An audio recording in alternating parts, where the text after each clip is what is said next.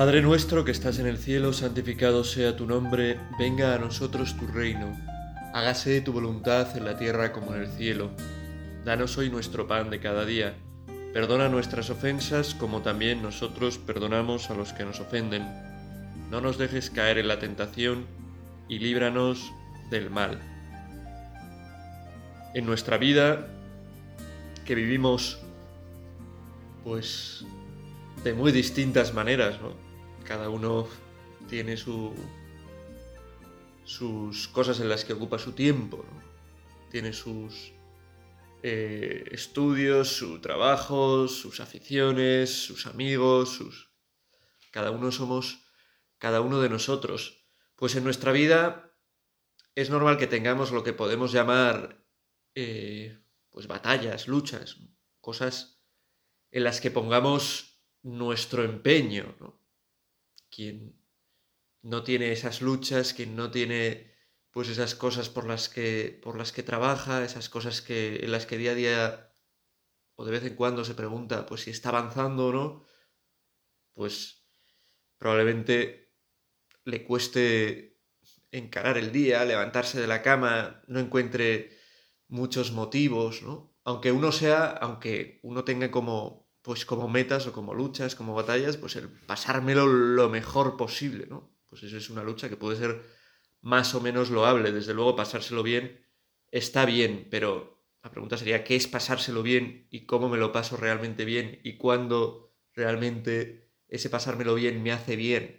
Bueno, pero no vamos a hablar de eso. Y bueno, podemos tener distintas luchas.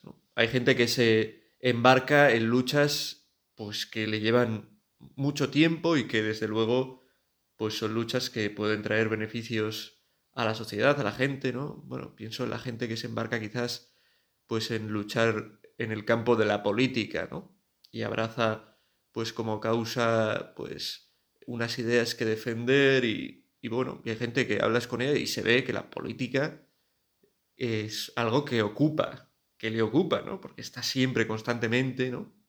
O con frecuencia, pues hablando de este o este otro político, de estas ideas, de este principio, de estas...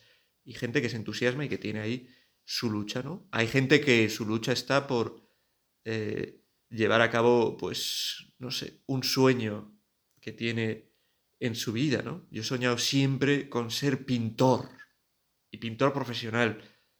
Y ves que ahí está su lucha, ¿no? Ves que va haciendo cuadros, que va progresando, que intenta hacer una exposición, ahora con las redes sociales, ¿no? Que intenta pues a través de las redes sociales llegar a la gente, tener más likes, tener likes de gente que quizás sea famosa para poder así pues medrar y ascender y bueno, hay gente que lucha por esos sueños que tiene, ¿no? También bueno, en el mundo de la música, del arte, de la escritura, en el mundo pues de la ciencia, de los inventos. Hay gente que tiene pues eh, luchas más, eh, digámoslo así, eh, más vitales, ¿no? Lucha por sacar adelante una familia, lucha por sacar adelante a mi hijo que tiene esta dificultad, que le van mal los estudios, lucha por salvar mi matrimonio, ¿no? lucha por por lo que sea. Y hay muchas luchas de muchos tipos, ya he dicho, desde la más sencilla, mi lucha es pasármelo genial, ¿no? Mi lucha es no tener eh, cosas aburridas en mi día, ¿no? Sino que todo sea un subidón, una subida de adrenalina continua, ¿no? Bueno, pues es una lucha. Y ya digo, quien no tiene luchas, pues al final pues es el que no tiene esperanza, es el que no tiene, no encuentra sentido a su vida, el que se queda en la cama, ¿no? El que se queda tranquilamente en el sillón. Y yo pienso que todas las luchas pueden estar más o menos bien, hay luchas que son muy buenas, que son muy importantes, pero que hay una lucha de la vida de cualquier persona que tenemos que tomarnos sin duda más en serio porque es una lucha trascendental, trascendental para encontrar en nuestra vida sentido, para encontrar en nuestra vida guía, para encontrar en nuestra vida paz para encontrar que no vivimos quizás inmersos en lo que a veces nos, da, nos puede dar la impresión de que es una especie de mentira o de historia bonita o de... Me refiero a nuestra lucha por la oración. Si uno no tiene oración, si no vive de oración, la oración es algo muy amplio, pero nos habla de la relación verdadera con Dios. Si uno no tiene esa vida, pues puede pensar de vez en cuando que, aunque sea cristiano, ¿no? que procure ir a misa, que procure vivir, pues de cierta manera cristianamente, puede llegar a pensar que igual esto, bueno, pues es una historia bonita que te salva de cosas, ¿no? Y que te da pues cierta esperanza a pesar de las cosas malas que hay en el mundo, pero pues yo no he tenido esa relación profunda con Dios, ¿no? Yo no sé si realmente esto es verdad, ¿no? si se basa en una verdad de fondo, ¿no? Porque no he tenido relación con Dios. Y por eso la lucha por relacionarnos con Dios, por la oración, que es una, una lucha pues que tiene eh, dos contendientes, ¿no? Dios, que lo pone todo de su parte, ¿no? Podemos acordarnos del Apocalipsis, ¿no? Estoy a la puerta y llamo. Estoy a la puerta y llamo, si me abres, yo entraré y cenaré contigo. Dios que está deseoso de entrar en contacto con nosotros, de que le conozcamos, de cenar con nosotros, de entrar en intimidad con nosotros, y así nos demos cuenta de que no vivimos en todo un mundo falso cuando intentamos vivir cristianamente, sino que vivimos realmente eh, la verdad. Y el otro contendiente somos nosotros, a los que nos pueden decir muchas veces así como consejo, ¿no? Hablamos con un sacerdote, hablamos con pues alguien que puede ayudarnos en nuestra vida cristiana y nos dice, tú lo que tienes que hacer es oración, ¿no? Tienes que rezar. Y tú puedes pensar cuando dicen eso, es la vez 1974 que me dan este consejo, ¿no? Que me parece muy bonito, que, bueno, veo que sí, veo que sí, que es bueno eso de rezar, de, de tener ese contacto con Dios, pero que a la hora de la verdad, pues no lo consigo, ¿no? Quizá me lo he propuesto muchas veces, pero llega el momento de la oración, de ponerme, después de haberme lo propuesto, y pues estoy un minuto y no veo nada, no entiendo nada, no, no avanzo, me aburro y, y me voy. esa es la experiencia de muchos, ¿no?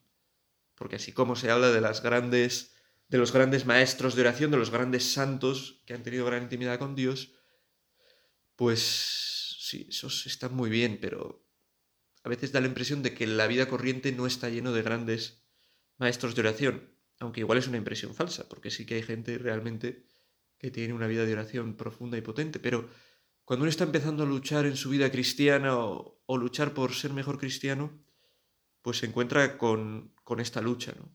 que ya digo que es trascendental, que es la de la oración y que no es tan sencilla. No, no basta con que nos diga, tú lo que tienes que hacer es rezar para mm, realmente empezar a rezar, ¿no? sino que vemos que necesitamos algún consejo de verdad, algo que nos ponga de verdad en la senda de la oración, algo que haga que la oración no sea para nosotros un cumplir, ¿no? Venga, tengo este rato de oración todos los días, este momento de estar con Dios, pues a ver, voy a sobrellevarlo, voy a intentar tener buenos textos para que el tiempo se pase rápido, algo interesante y ya está, ¿no? No se trata de cumplir. Primero, no se trata la oración de hablar constantemente, llenarnos de ideas con cosas que rezamos, con cosas que leemos, contarle mi día al Señor, eso está bien y es parte de la oración y es muy importante pero tiene también ese feedback, ¿no? esa respuesta de Dios, ese escuchar a Dios. ¿no? Si vamos al médico y le decimos, pues me duele un dedo, mm, tengo conjuntivitis en un ojo, eh, se me está cayendo pues la lengua a pedazos, una cosa un poco rara, y de vez en cuando tengo retortijones. Y nos vamos, pues el médico no nos va a poder decir, oye, pues tómate esto, haz esto, ¿no?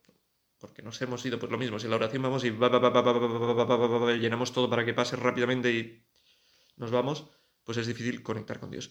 Pues vamos a pedirle al Señor, ¿no? Señor, que pueda descubrir en este rato de meditación, en tu presencia, pues una luz, aunque sea pequeñita, para que pueda avanzar algo en mi vida de oración.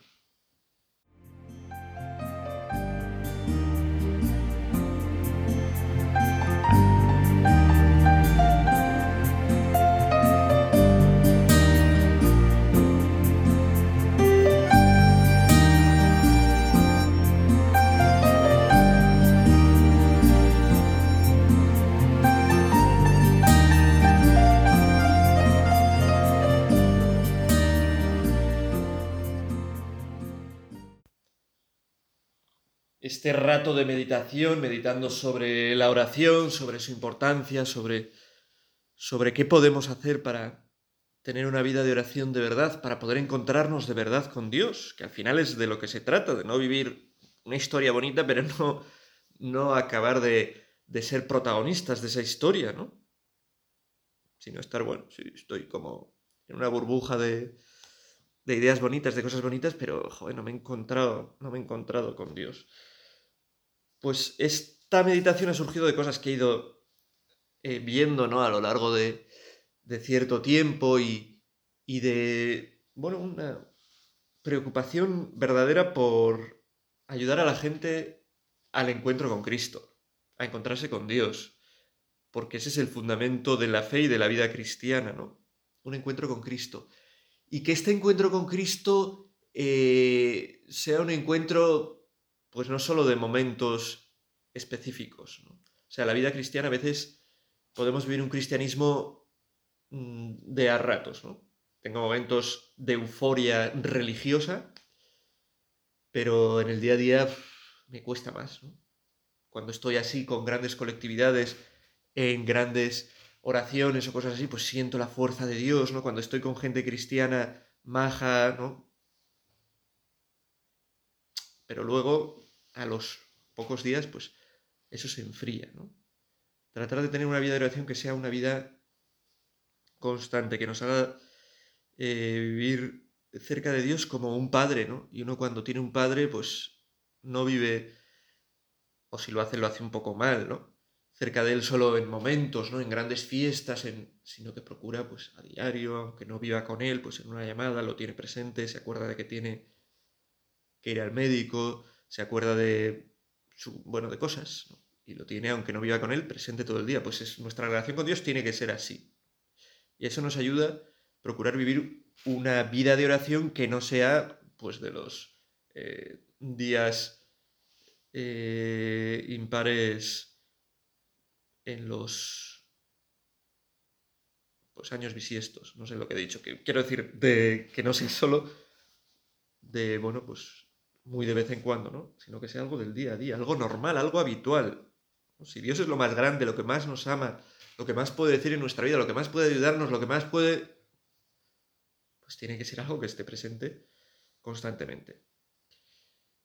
Y creo que para la vida de oración es fundamental eh, aprender a estar en silencio. De hecho, yo voy a un colegio donde doy una actividad a los niños que se llama eh, oratorio, que es una dinámica que lo que busca es ayudar que desde pequeños los niños eh, se acostumbren a, a estar en la presencia de Dios, a estar en silencio.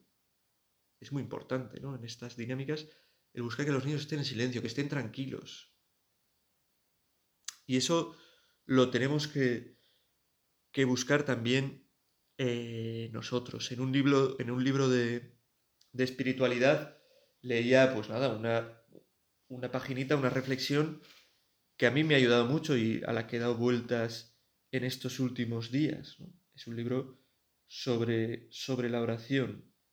Dice, al comienzo de la vida de oración, nosotros estamos intentando eh, poner unos cimientos para comenzar de verdad una vida de oración, ¿no? Aunque nos cueste, ¿no? Sabiendo que esa tiene que ser una lucha fundamental, la de estar en contacto con Dios, ¿no? Sabiendo que Dios pone su parte, pero que tenemos que poner también nosotros, aunque sea un granito, algo de nuestra parte. Bueno, dice, perdón, me voy por las ramas, disculpadme. Al comienzo de la vida de oración, el silencio de Dios es la realidad más difícil de llevar y sin embargo es la única forma de presencia que podemos soportar, pues todavía no estamos preparados para afrontar el fuego de la zarza ardiendo. Tenemos que aprender a sentarnos, a no hacer nada delante de Dios, sino a esperar y gozarnos de estar presentes al presente eterno. Esto no resulta muy brillante, pero si se persevera surgirán otras cosas en el fondo del silencio y la inmovilidad me parece muy interesante, ¿no? No podemos, cuando hacemos oración, esperar cosas desde el principio espectaculares, ¿no? Y pensar que no es oración el estar en silencio, con paciencia, el intentar eso, guardar silencio para estar en la presencia de Dios. Pensar que no es oración el estar tiempo, pues así, delante quizás de un sagrario o sentados en una butaca en nuestra casa, estar tiempo en silencio, tranquilos, pensando en Dios, diciendo, contándole cosas a Dios, dejando que esas cosas pues pasen por nuestro corazón. Pero, pues eso sí, pensamos, joder, no he sentido una fuerza especial, un fuego ardiente, ¿no? Dice este texto, no he hecho oración realmente. Y a veces, por eso, aunque igual tienes pensado, voy a hacer 15 minutos de oración, y a los tres, pues como no, notas nada, dices, se acabó, ¿no? Pero el, el silencio de Dios, no estar en silencio delante de Dios, dándonos cuenta de que estamos presentes, dice este texto, delante del presente eterno, de nuestro Padre que nos quiere. Aunque no resulte muy brillante así, ¿no? No se puede decir que seamos grandes maestros de oración si hacemos esto, ¿no?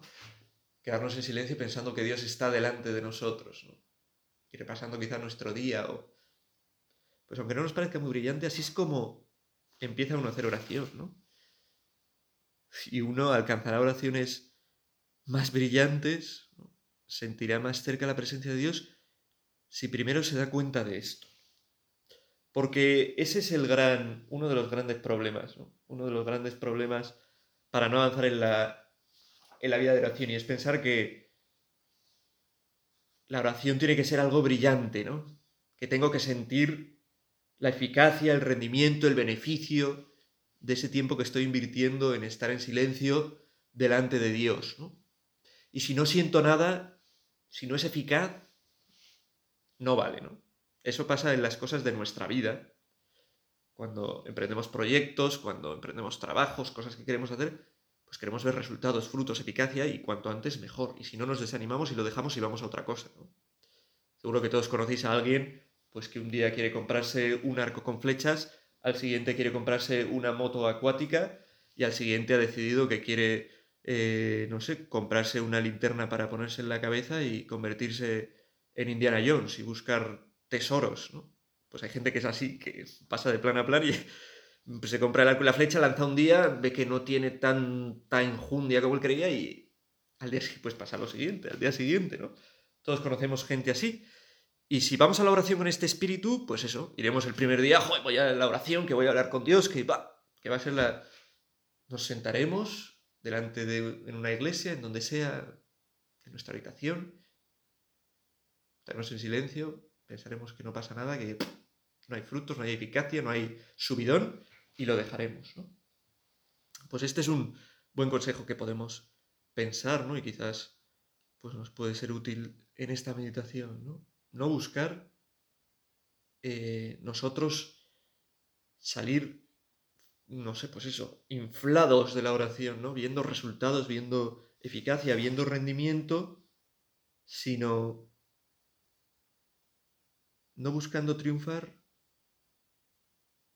porque ese es el peor de los obstáculos, pensar que tenemos que triunfar en la oración, que, que sea una oración buena, sino buscando dejarnos tirar del caballo, quizás podríamos expresarlo así, como, como San Pablo. Nuestra victoria frente a Dios está, nuestra victoria en la oración está precisamente en consentir ser vencidos. Mirar a San Pablo en el camino de Damasco. Fijémonos en San Pablo Damasco. La victoria es cuando es vencido, entonces triunfa porque se encuentra con Cristo. En la oración lo mismo. Tenemos que ser vencidos por Dios, ser pacientes, confiar en Dios. La confianza es la base de la verdadera relación con cualquier persona y desde luego también con Dios. Y confiar en que Dios va a actuar si nosotros ponemos esos pequeños medios de buscar el silencio, de pensar que estamos delante de Dios, de aguantar aunque nos cueste el tiempo que nos hayamos propuesto, de hablar con Dios, presentar nuestras cosas, pero dejar también silencio para que Dios pueda hablar.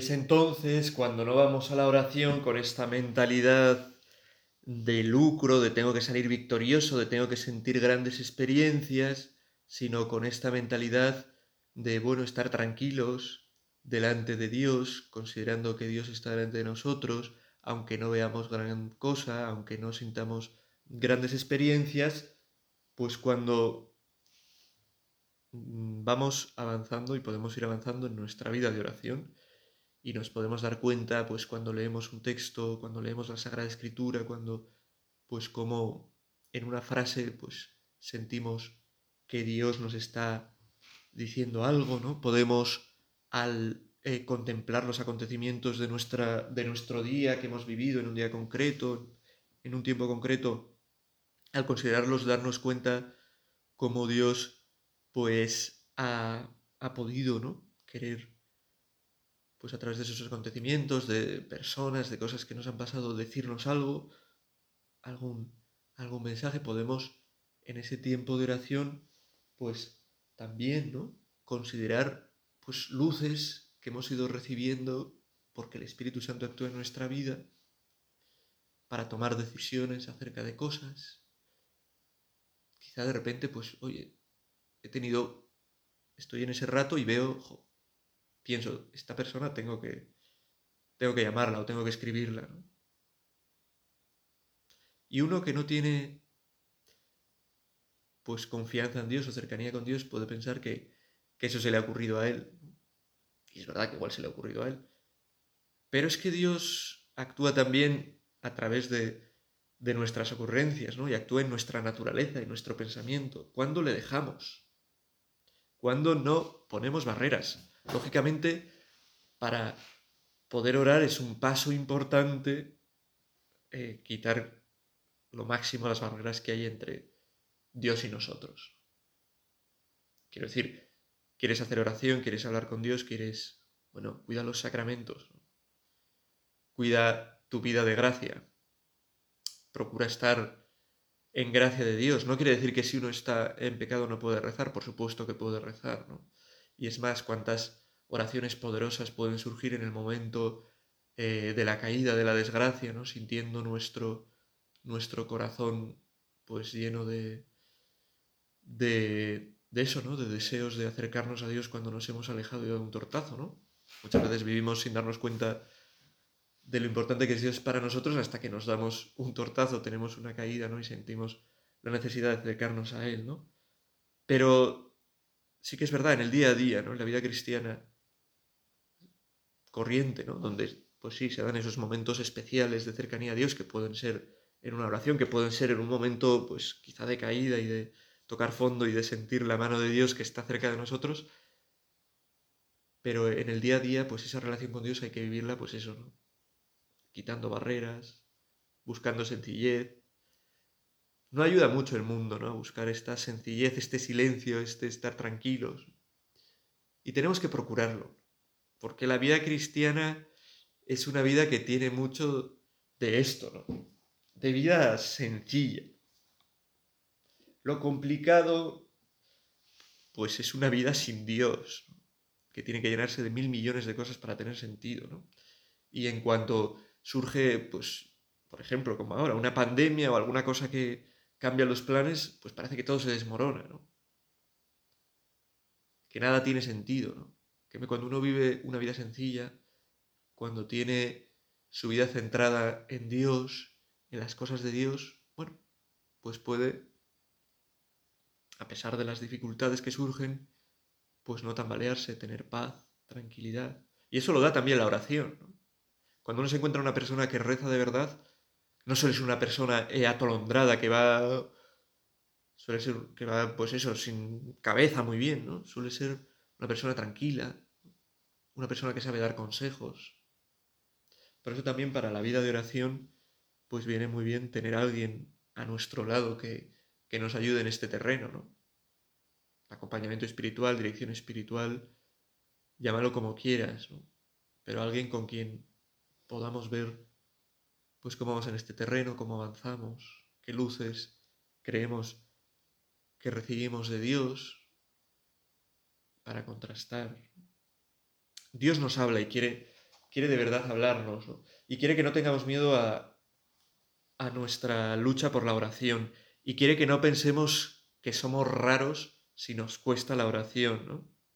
Que sí, hay grandes cristianos a nuestro alrededor que rezan, pero yo es que me pongo y no lo consigo. No, no se trata de ser o no eh, raro. Se trata de que la oración no es algo en lo que tengamos que ir a triunfar, sino que es algo en lo que tenemos que tener paciencia, que estar tranquilos, que buscar silencio. Y que una oración, aunque nos dé la impresión de que no hemos sacado nada, ¿no? Pues estar diez minutos con el Señor, habiendo leído algo, habiendo contado nuestra vida, habiendo intentado guardar silencio, es un paso en la vida de oración, ¿no? Muy importante, ¿no? Y puede ser una oración muy buena. Muy buena. Pues a esto, a esta sencillez, ¿no? A este no buscar pues grandes recompensas en la oración, no. Bueno, pues nos invita también el Señor. En el Evangelio cuando dice, eh, tú en cambio cuando ores, entra en tu cuarto, cierra la puerta y ora a tu Padre que está en lo secreto, y tu Padre que ve en lo secreto te lo recompensará. Porque una cosa que no ayuda mucho a nuestra oración es que la hagamos eh, por postureo si estoy en un ambiente cristiano, si me gusta una chica que es cristiana o un chico que es cristiano, y bueno, o quiero intentar que me guste alguien o quiero dar buena imagen, pues hago como que rezo, ¿no? Me meto en cuando estoy pues antes de misa o en algún momento en alguna adoración o lo que sea. Pues hago como que rezo. ¿Cuánta gente he conocido que ha vivido en una burbuja de hago como que, en la que no estaba lo importante que es Dios, en la que no estaba una relación de verdad con Dios?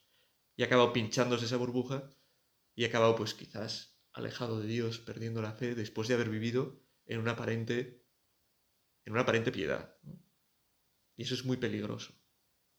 Por eso tenemos que procurar eh, hacer oración eso, en la intimidad, ¿no? Es muy bueno eso, sin que otros nos vean. Porque me da la gana, yo solo en mi habitación, yo solo en esta iglesia que está vacía donde sé que no hay nadie que, que me conozca, ¿no? Hacer la oración esa del fariseo, que todo el mundo, que quiere que todo el mundo le vea. Que no sirve para nada, sino la oración sencilla que se hace en el corazón, aunque nadie me vea, ¿no? Acudiendo con humildad a Dios pidiéndole misericordia. Pues esto es lo que le pedimos a Jesús en esta meditación. Poder avanzar en nuestra vida de oración. Hacerlo con sencillez, hacerlo realmente, ¿no? No por aparentar, sino por, por tener una relación verdadera con, con Él. Descubrir que no es necesario tener grandes frutos, ¿no? sino que la vida de oración va pasando por etapas. Y las primeras etapas, pues muchas veces, pues son de, silencio, de no ver nada, de no sentir nada. Pero si uno confía en el Señor, se pone delante de Él, persevera, pues Dios va actuando, ¿no? Y puede, pues, quizá con el tiempo, convertirse en un gran maestro de oración y en una persona que necesite y que se dé cuenta de la necesidad de la oración en su día a día y que le cueste menos o que sea fundamental para él miramos a María como hacemos, como solemos hacer al acabar cada meditación y le pedimos ella, ¿no? Que meditaba, guardaba todas las cosas en su corazón, que tenía tiempos para Dios de verdad, ¿no? Y que eso le llevaba a tener toda su vida centrada en Dios, pero no, pues acudía a grandes, pues a grandes oraciones, ¿no? Lo hacía en la sencillez, en el día a día, buscaba sus momentos para rezar, pues a ella que nos ayude también a poder ir alcanzando esa intimidad con Dios, a poder encontrarnos con Cristo de verdad en la sencillez, en una oración que no busca grandes cosas en principio, pero que busca eso, poder encontrar de verdad lo que es importante a Cristo, que nos ayude a que esta sea la lucha más importante de nuestra vida. Dios te salve María, llena eres de gracia, el Señor es contigo, bendita tú eres entre todas las mujeres y bendito es el fruto de tu vientre Jesús.